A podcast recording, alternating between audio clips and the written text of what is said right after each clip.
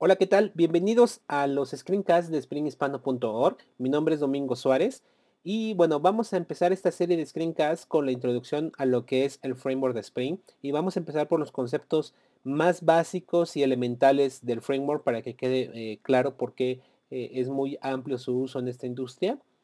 Y bueno, pues bueno, en este primer episodio pues vamos a explicar precisamente eso, ¿no? Lo más básico y lo más simple de Spring a través del uso de buenas prácticas.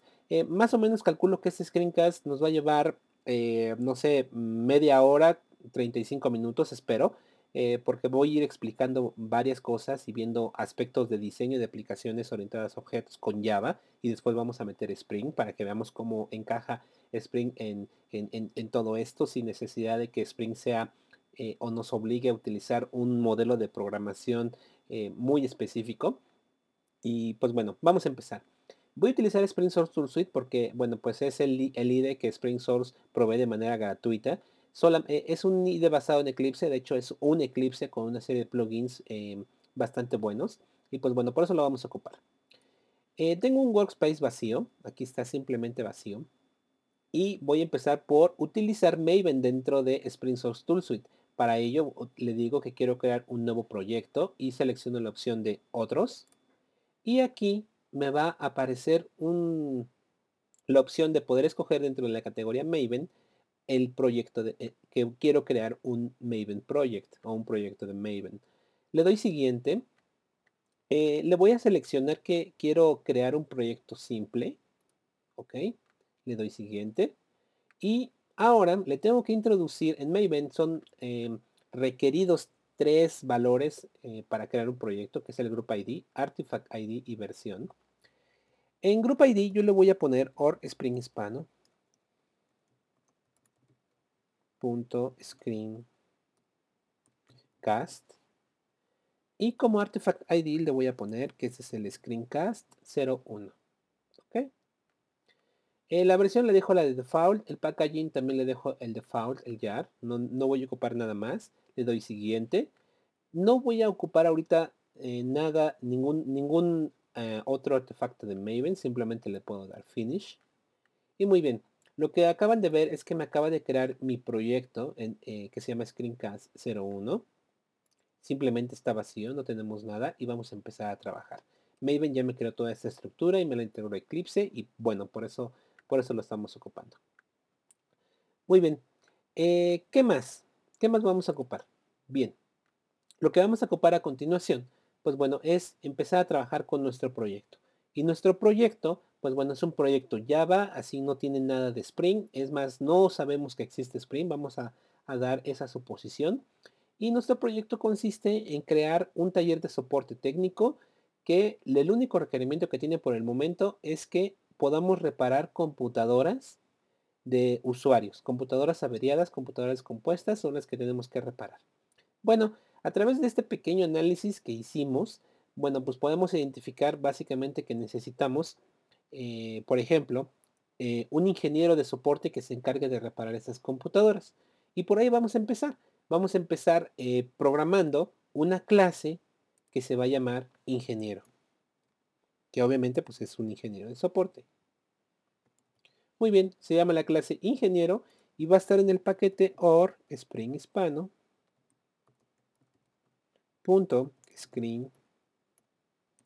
Screencast. Screencast y vamos a poner screencast sesión 01 muy bien aquí tengo mi clase ingeniero y simplemente le doy finish. Muy bien es una clase vacía que todavía no tiene nada pero obviamente este ingeniero pues debe reparar computadoras. Por lo tanto, debo escribir un método, por ejemplo, me interesa que sea público y que no regrese ningún valor por el momento y que tenga reparar. ¿Qué va a reparar? Pues una computadora. Computadora. Perfecto. Este método por el momento no tiene nada y yo tengo que implementar obviamente la lógica. Me están diciendo que aquí Eclipse que tengo un error de compilación porque obviamente la clase computadora no existe. Yo simplemente le doy clic, por ejemplo, aquí en el error. Me aparece una opción que es crear la clase computadora. Perfecto. Está en el mismo paquete, la voy a dejar ahí, le doy finish y termino.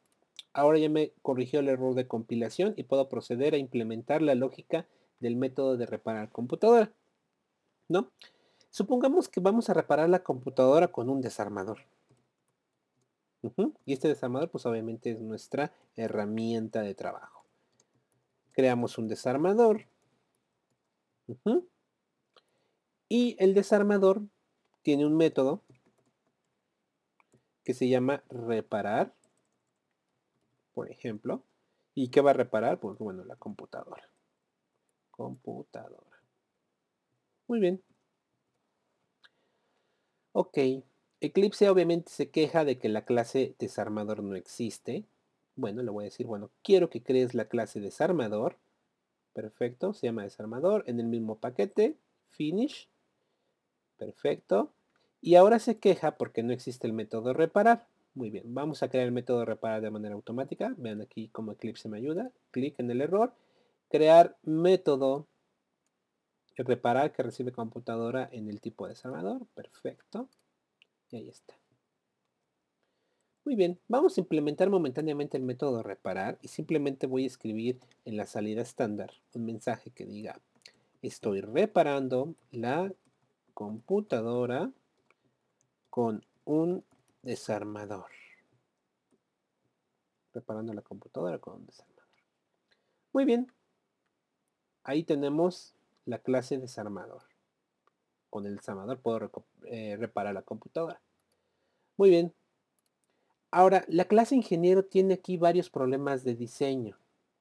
Número uno, estoy utilizando directamente la clase eh, desarmador en el método reparar. Y cada vez, número uno, cada vez que yo repare la computadora, pues bueno, estoy creando una clase desarmador. Eso tal vez no tenga nada de problema porque una vez que se termina el método reparar, pues bueno, el alcance de esa variable termina y el garbage collector eh, potencialmente la puede, eh, puede recuperar esa o, puede destruir y liberar la memoria de esta, de esta clase.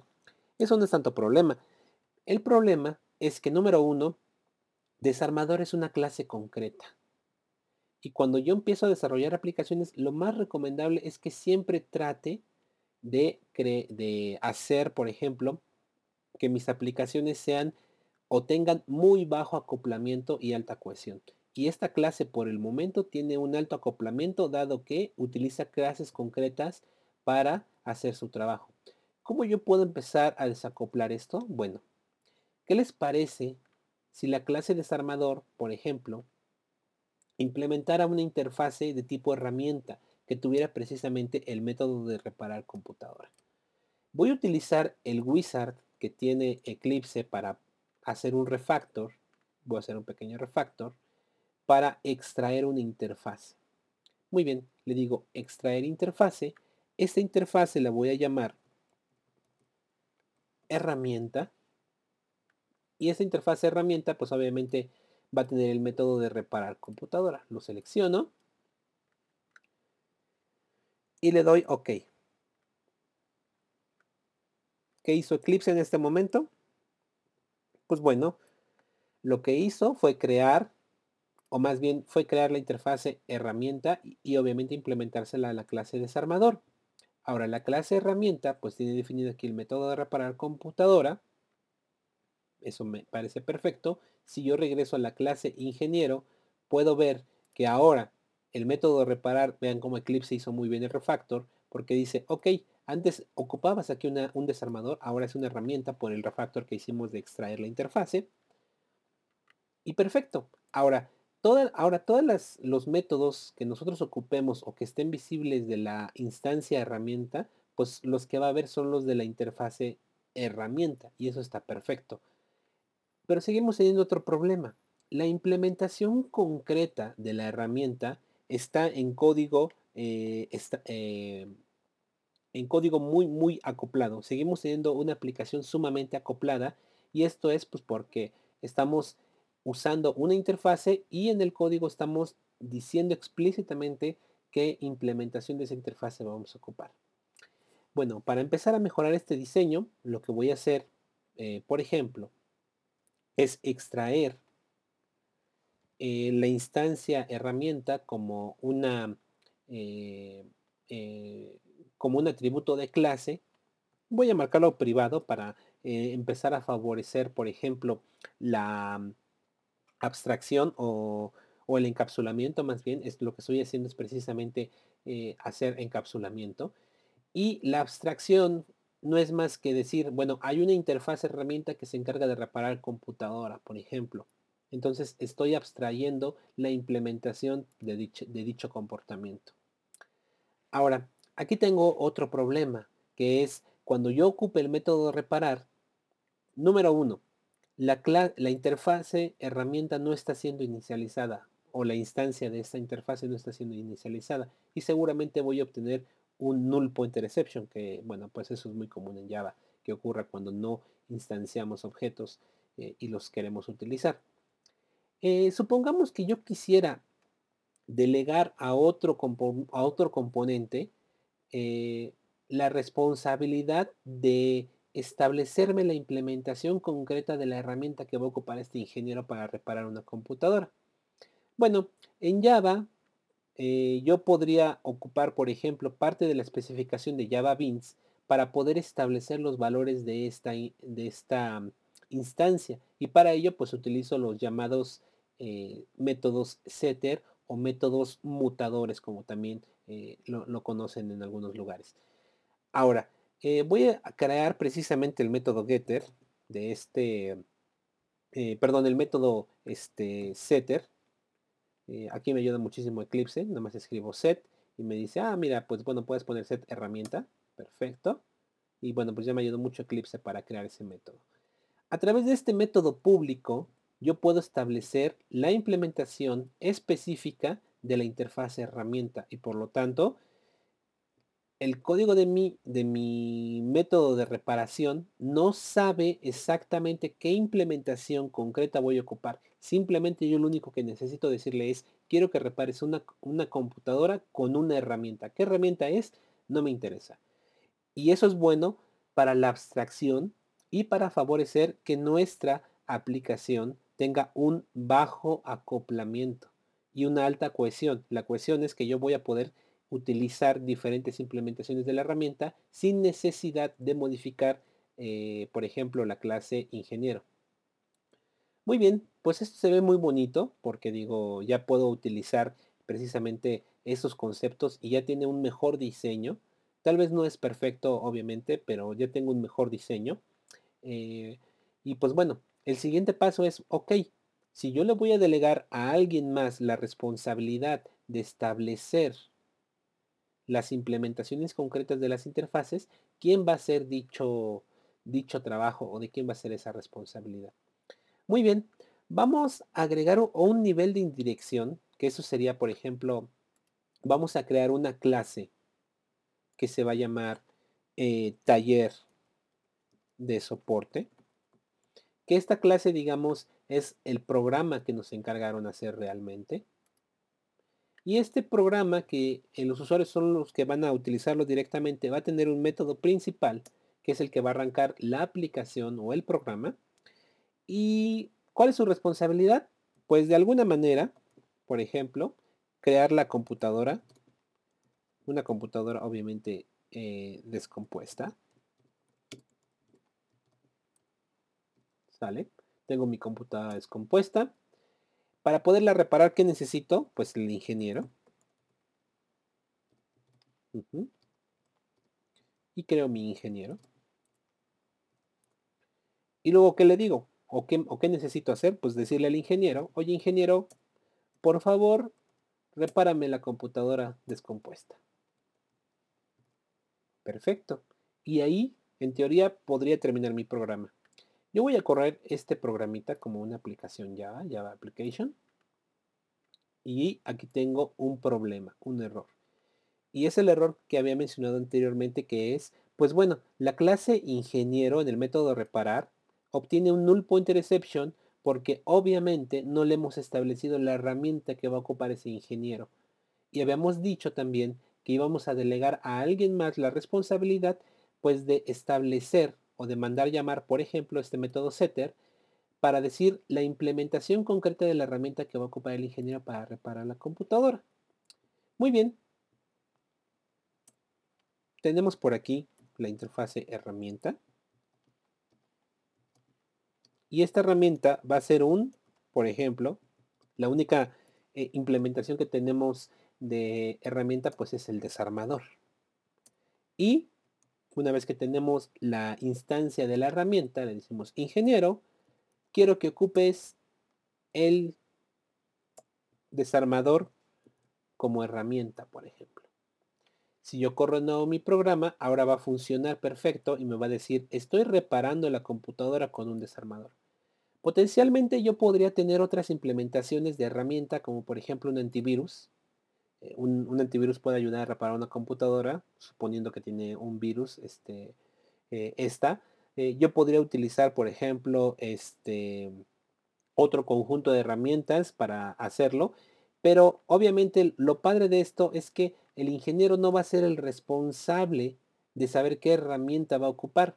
Al menos en este ejemplo, ¿no? Al menos en este ejercicio, sino el taller de soporte, suponiendo que tuviéramos más clases con más responsabilidad, como por ejemplo una clase que hiciera diagnóstico y ese diagnóstico em, eh, eh, define que se, tiene que ocupar X o Y herramienta, pues bueno, ese sería el encargado de establecerla. Como nada más en este momento tenemos una sola implementación de la, de la, herramienta que es el desarmador, bueno, lo vamos a dejar hasta ahí para efectos simples. Y pues bueno, aquí ya nos podemos dar cuenta de algo muy interesante, que es, eh, yo tengo todavía muy acoplado mi programa. A pesar de que mi clase ingeniero, por ejemplo, está desacoplado, el taller de soporte todavía tiene mucho acoplamiento. ¿Cómo podemos resolver ese problema? Porque realmente ya no podemos seguir delegando eh, más responsabilidades a otros componentes. En algún momento nosotros tenemos que instanciar directamente utilizando el operador new, pues todos los componentes de la aplicación.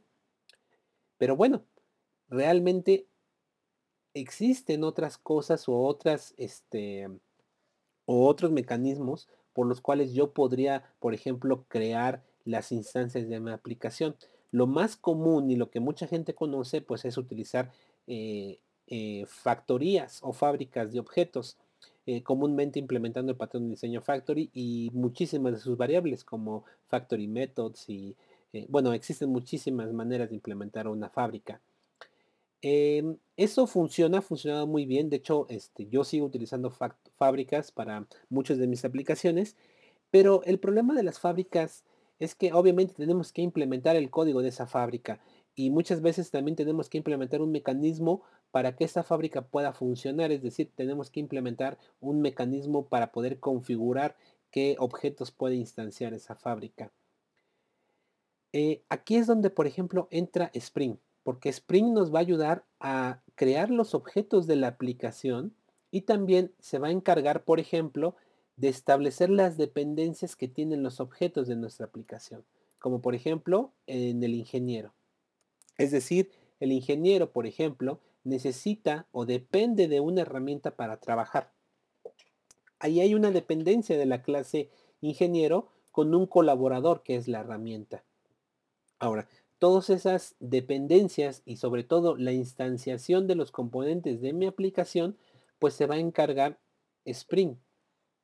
Porque uno de los roles fundamentales de Spring y una de sus responsabilidades, pues es crear objetos. Eh, es por ello que mucha gente conoce a Spring también como un Bean Factory o una fábrica de beans. Pero es una fábrica de beans sumamente genérica.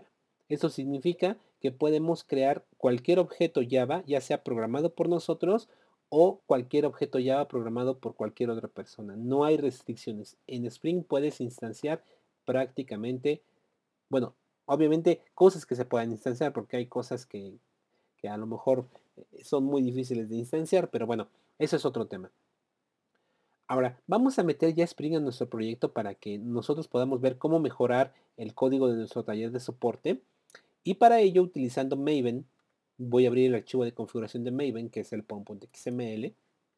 Ya voy a agregar aquí eh, la dependencia. Vean, aquí hay una pestaña que se llama dependencias. Voy a agregar la dependencia de Spring. Esta dependencia de Spring, pues bueno, se busca en el repositorio eh, en, el repositorio central de Maven, por lo tanto, ese, e, ese, repositorio central de Maven está en Internet y por lo tanto, pues necesitas tener acceso a Internet para poder utilizar Maven. Es uno de sus grandes eh, problemas que a veces suele tener, pero también es una de sus grandes virtudes. Eh, yo voy a ocupar Spring Context Support, esta librería, y obviamente de esta librería hay muchas versiones. Como podrán ver está la versión 3, la versión 256, la versión 2.5 y un montonal de versiones. Yo aquí pues voy, voy, a ocupar la más nueva, que es Spring 3, que tiene muy poco que se liberó. Y simplemente le doy OK. Esta librería es la que yo voy a ocupar para poder utilizar Spring. Ok, veamos aquí que ya me la agregó. Eh, voy a guardar el archivo XML, le doy guardar.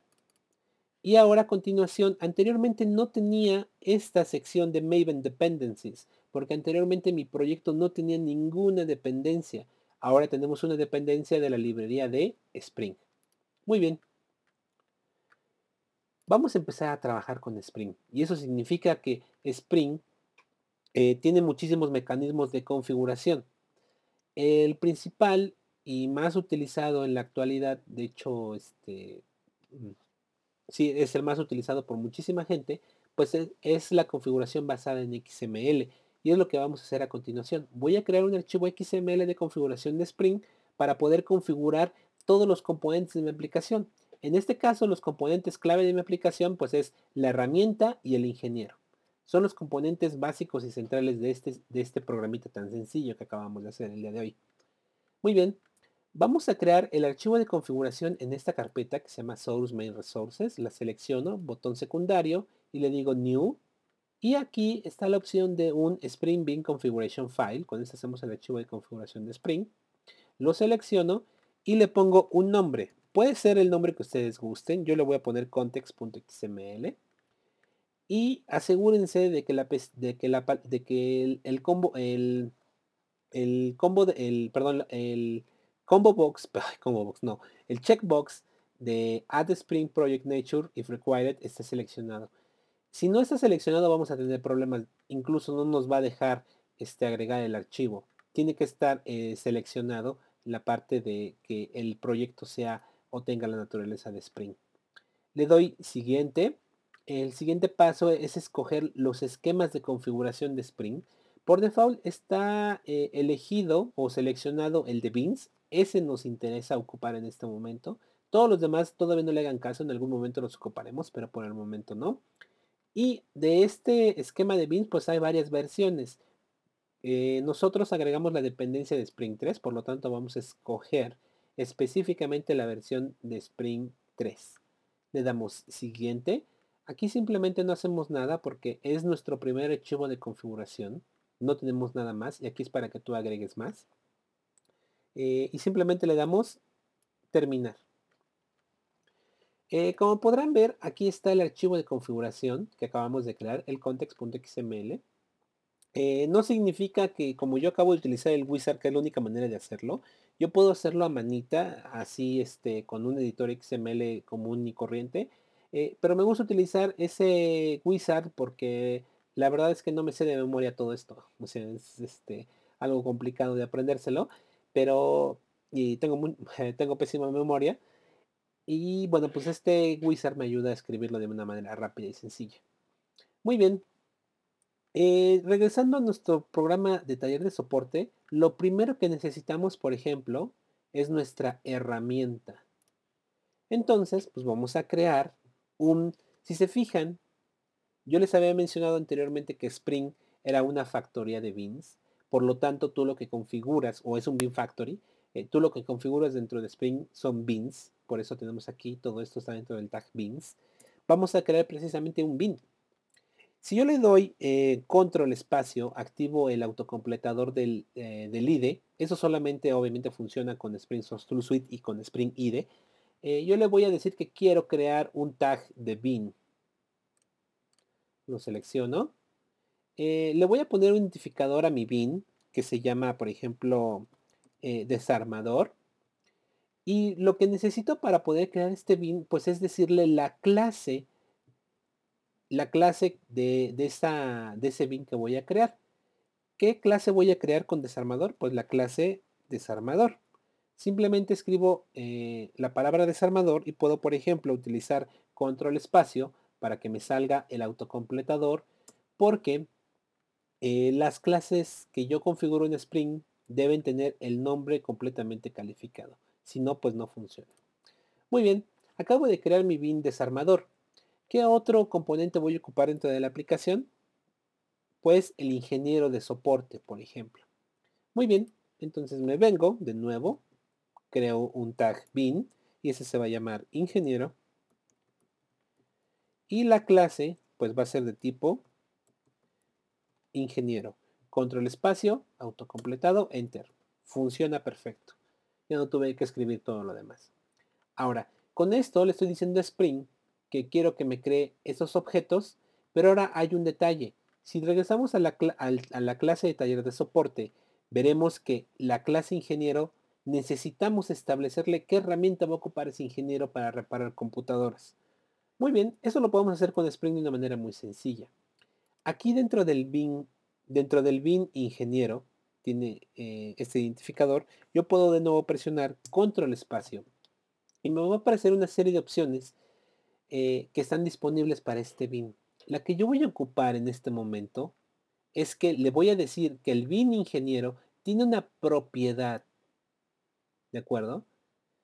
Y esta propiedad va a ocupar un atributo ref o un atributo de referencia. Ahorita explico qué significa eso. Vamos a seleccionar esta opción, le damos doble clic, se seleccionó. Ahora, todas estas propiedades no son más que las referencias a qué. Si revisamos la clase ingeniero, veremos que ingeniero tiene un atributo de herramienta. Por lo tanto, si yo me voy acá y en esta propiedad, eh, eh, aquí en name, le doy control espacio, me van a aparecer todos los atributos que tenga esa clase. Pero algo muy interesante es lo siguiente. Vemos que tiene un atributo que se llama herramienta y vean, herramienta va a estar utilizando el método setter de la clase ingeniero. Fabuloso, ¿no? Me gusta mucho Spring Tool Suite y obviamente este editor de XML porque te dice que para establecer el valor de la instancia herramienta va a ocupar el método setter que se llama set herramienta. Muy bien, le damos doble clic, vemos que aquí nos puso herramienta. Ahora, ¿para qué sirve el atributo ref de este tag? El atributo ref significa referencia, es decir, cuando Spring instancie la clase ingeniero y posteriormente mande llamar el método set herramienta, la instancia que le va a establecer en ese valor o que le va a inyectar, porque ese es digamos el concepto, porque Spring es un Dependency Injection Container. Em, la referencia es una referencia a un bin que vive dentro de este archivo de configuración o puede ser dentro de otros. Pero bueno, ahorita solamente tenemos un solo archivo de configuración y por eso hace referencia a un bin dentro del Application Context de Spring. ¿Qué es el Application Context? El Application Context es el lugar de memoria en donde viven Ahorita vamos a definir así como Application Context. Realmente el Application Context es muchísimo más, pero por el momento nos conviene entender para eh, manera simple, saber que el Application Context es el lugar donde viven los bins que tú estás creando con Spring. Muy bien, la referencia que vamos a mandar llamar o que vamos a inyectar con el método setter de eh, la clase ingeniero en set herramienta, si le damos control espacio, pues nos van a aparecer aquí todos los bins configurados. ¿Cuál instancia vamos a inyectar o establecer? Pues desarmador. Fácil, ¿no? Muy bien. Simplemente vamos a guardar el archivo ahora de configuración que acabamos de crear. Es todo lo que necesitamos ocupar de, este archivo. Y nos regresamos a la clase de taller de soporte. Muy bien. El taller de soporte eh, pues es nuestro programa principal y aquí es donde vamos a ocupar Spring. Para que Spring pues se encargue de inyectar pues todos los objetos. Y para ello necesitamos utilizar un application context. Se había platicado de él. Entonces el application context es una interfase que se llama así, application context. Como es una interfase, pues yo lo que tengo que hacer es crear una clase concreta. Aquí no puedo este, llevar esto a un nivel de abstracción más alto por el momento, porque cuando veamos con aplicaciones web, realmente esto eh, no vamos a tener que escribir esta línea de código jamás. Como recomendación, el application context debe crearse solamente una vez en su aplicación, no debe de crearse más veces o, cada, o cada, vez. Simplemente tienen que asegurarse que se cree una sola vez por, eh, para favorecer este, el buen uso de Spring. Y pues bueno, eh, esta interfase pues hay varias implementaciones como había mencionado. La que vamos a ocupar ahorita es una, es una implementación que se llama ClassPath, ClassPath XML Application Context. Ahí está. Perfecto. Y lo que nos está diciendo que esta implementación pues es una clase, o es una, e, es una application context que utiliza XML y que va a leer esos XML de el ClassPath. Em, esto pues obviamente nos sirve porque este archivo context.xml pues está en el ClassPath de la aplicación. Ahora, este, este, esta clase pues tiene múltiples constructores, tiene eh, muchas opciones en las cuales tú puedes crear eh, instancias de esta clase y el que nos conviene ocupar es este que recibe una cadena y esa cadena pues es el config location en donde está ubicado el archivo de configuración que acabamos de crear. Como ese archivo lo acabamos, lo creamos en raíz de nuestro classpath, es decir, aquí a nivel de resources, eso significa estás en raíz de tu ClassPath, por eso le pongo eh, diagonal context.xml. No se confundan, yo estoy ocupando aquí ClassPath XML Application Context. ClassPath. Existe una implementación que se llama eh, File System XML Application Context, pero eso pues obviamente a veces tiene problemas eh, de portabilidad porque eh, en Windows eh, los separadores de carpetas son muy diferentes a los de Mac y a los de sistemas eh, Unix o, Linux. por lo tanto, el ClassPad XML Application Context es muy portable porque en el ClassPad tú empiezas con diagonal, con e, esa es raíz de tu ClassPad. esto funciona en Windows y en Linux y en Mac y en el sistema operativo de tu preferencia. Es por eso que, bueno, se lo indicamos de esta manera. Muy bien, con esta línea de código lo que estamos haciendo es instanciando el application context de Spring y le estamos diciendo que venga a leer este archivo de configuración para crear la clase desarmador, para crear la clase ingeniero y para a la clase ingeniero inyectarle la instancia de la herramienta que va a ocupar, que en este caso pues es el desarmador. El orden de los bins no importa, es decir, yo puedo poner el desarmador arriba y ponerlo abajo y no hay ningún problema. Realmente el orden de los bins no importa. Muy bien, ¿qué más? Ok, acabo de crear mi application context. Ahora, yo antes necesitaba crear el desarmador directo. Esto ya no es necesario. Esto lo hace Spring. El ingeniero tampoco es necesario que yo lo cree directamente. ¿Qué tengo que hacer? Pues pedírselo al application context. Application context eh, la Application Context tiene muchos métodos, em, pero uno de los más usados, de hecho el más usado, eh, bueno, podría decir que es el más usado, es un método que se llama getBin.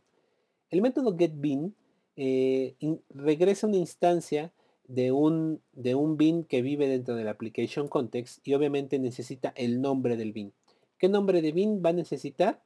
Pues yo necesito recuperar, por ejemplo, el ingeniero. Entonces aquí le pongo ingeniero.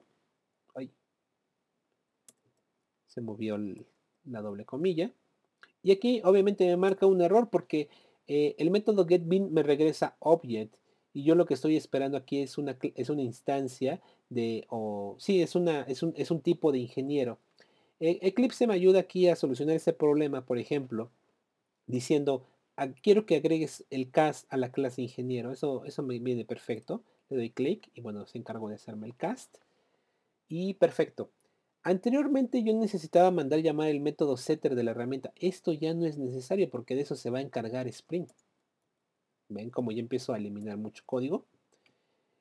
Y con esto que acabamos de hacer, prácticamente tenemos nuestra aplicación lista y terminada. ¿Qué tuvimos que hacer? Bueno, pues nuestras clases, como verán, algo muy padre de Spring es que ninguna de estas clases tiene código de Spring, por eso se dice que Spring es un framework no invasivo. Si utilizas este tipo de configuración. Hay otras configuraciones más avanzadas y que de hecho a mí en lo particular me gustan más que veremos en futuros screencasts. Pero en este caso en particular, como verán, ninguna de sus clases necesita el framework. Aquí es donde incluso viene el principio de Hollywood, eh, que, eh, bueno, el principio de Hollywood y que es el no me llames, yo te llamo. Eh, bueno, más adelante en otros screencasts explicaré ese principio a detalle, pero uno de los principios de, de, Spring es que no es invasivo. Como verán, no, estas clases no necesitan implementar o heredar de clases de Spring. Lo único que, por ejemplo, necesitamos en la clase de taller de soporte, pues fue instanciar el application context, que eso, pues bueno, no hay manera de evitarlo. Eh, una vez que creamos nuestro application context, eh, en este caso estoy creando una computadora porque es la computadora descompuesta que, que digamos, eh, nos están llevando a nuestro taller. y simplemente al application context le pedimos las instancias de ingeniero, en este caso el ingeniero de soporte, y simplemente a ese ingeniero le mando llamar el método que repare la computadora. Si yo corro de nuevo este programa, vamos a ver que cambió un poquito porque ahora la salida del programa es un poquito diferente porque eh, ya está levantándose la application context de Spring. Todo el código que está aquí en rojo, pues es código de log del framework de Spring eh, que se está levantando y al final cuando termino de levantarse el framework me manda el mensaje de reparando la computadora con un desarmador que obviamente eso ocurre pues cuando yo mando llamar esta línea como podrán haberse dado cuenta el uso de Spring favorece que nuestras aplicaciones tengan un mejor diseño orientado a objetos porque tú simplemente programas orientado a interfaces utilizas principios de Java Beans por ejemplo tu código no necesitó implementar o, tener un, modelo de programación eh, muy, muy orientado a Spring, pero en algún momento sí necesitas utilizar eh, eh, clases e interfaces de Spring, pues para em, pues utilizar el core de este framework. por lo tanto, pues bueno, eh, nuestras aplicaciones tienen un mejor diseño orientado a objetos, dado que Spring es el encargado de conocer las implementaciones concretas, por ejemplo aquí del desarmador, y de establecer esas implementaciones a las clases que las necesitan. Aquí está la inyección de dependencias. Esto es Dependency Injection. Esto precisamente es este, la inyección de dependencias, o conocido como DI. Mucha gente lo conoce como Inversion of Control también es, este, es conocido de esa manera. Eh, mucha gente le llama patrón de diseño, eh, pero bueno, este, también es conocido como técnica, no tanto como un patrón, sino como una técnica, la técnica de inversion of control o patrón de diseño. Y pues bueno, básicamente eso sería todo. Espero haber explicado eh, lo más básico y elemental de Spring, que pues bueno, son estos principios sencillos eh, espero sus comentarios para ir mejorando. Eh, obviamente espero qué temas quieren ver en base a Spring. yo voy a empezar por lo más básico y después irme poco a poco a algo más avanzado. Espero con este haber dado una idea así, este, em, un poquito eh, somera tal vez a lo que es Spring, pero creo que intenté explicar precisamente los conceptos fundamentales y básicos y cómo podemos ocupar Spring eh, en nuestras aplicaciones para mejores diseños de nuestras aplicaciones. Eh, bueno, pues muchísimas gracias. Mi correo es domingo.suárez.gmail.com. me pueden seguir en Twitter, en twitter.com diagonal domix. Y pues bueno, nos vemos en la siguiente emisión. Muchísimas gracias. Hasta luego.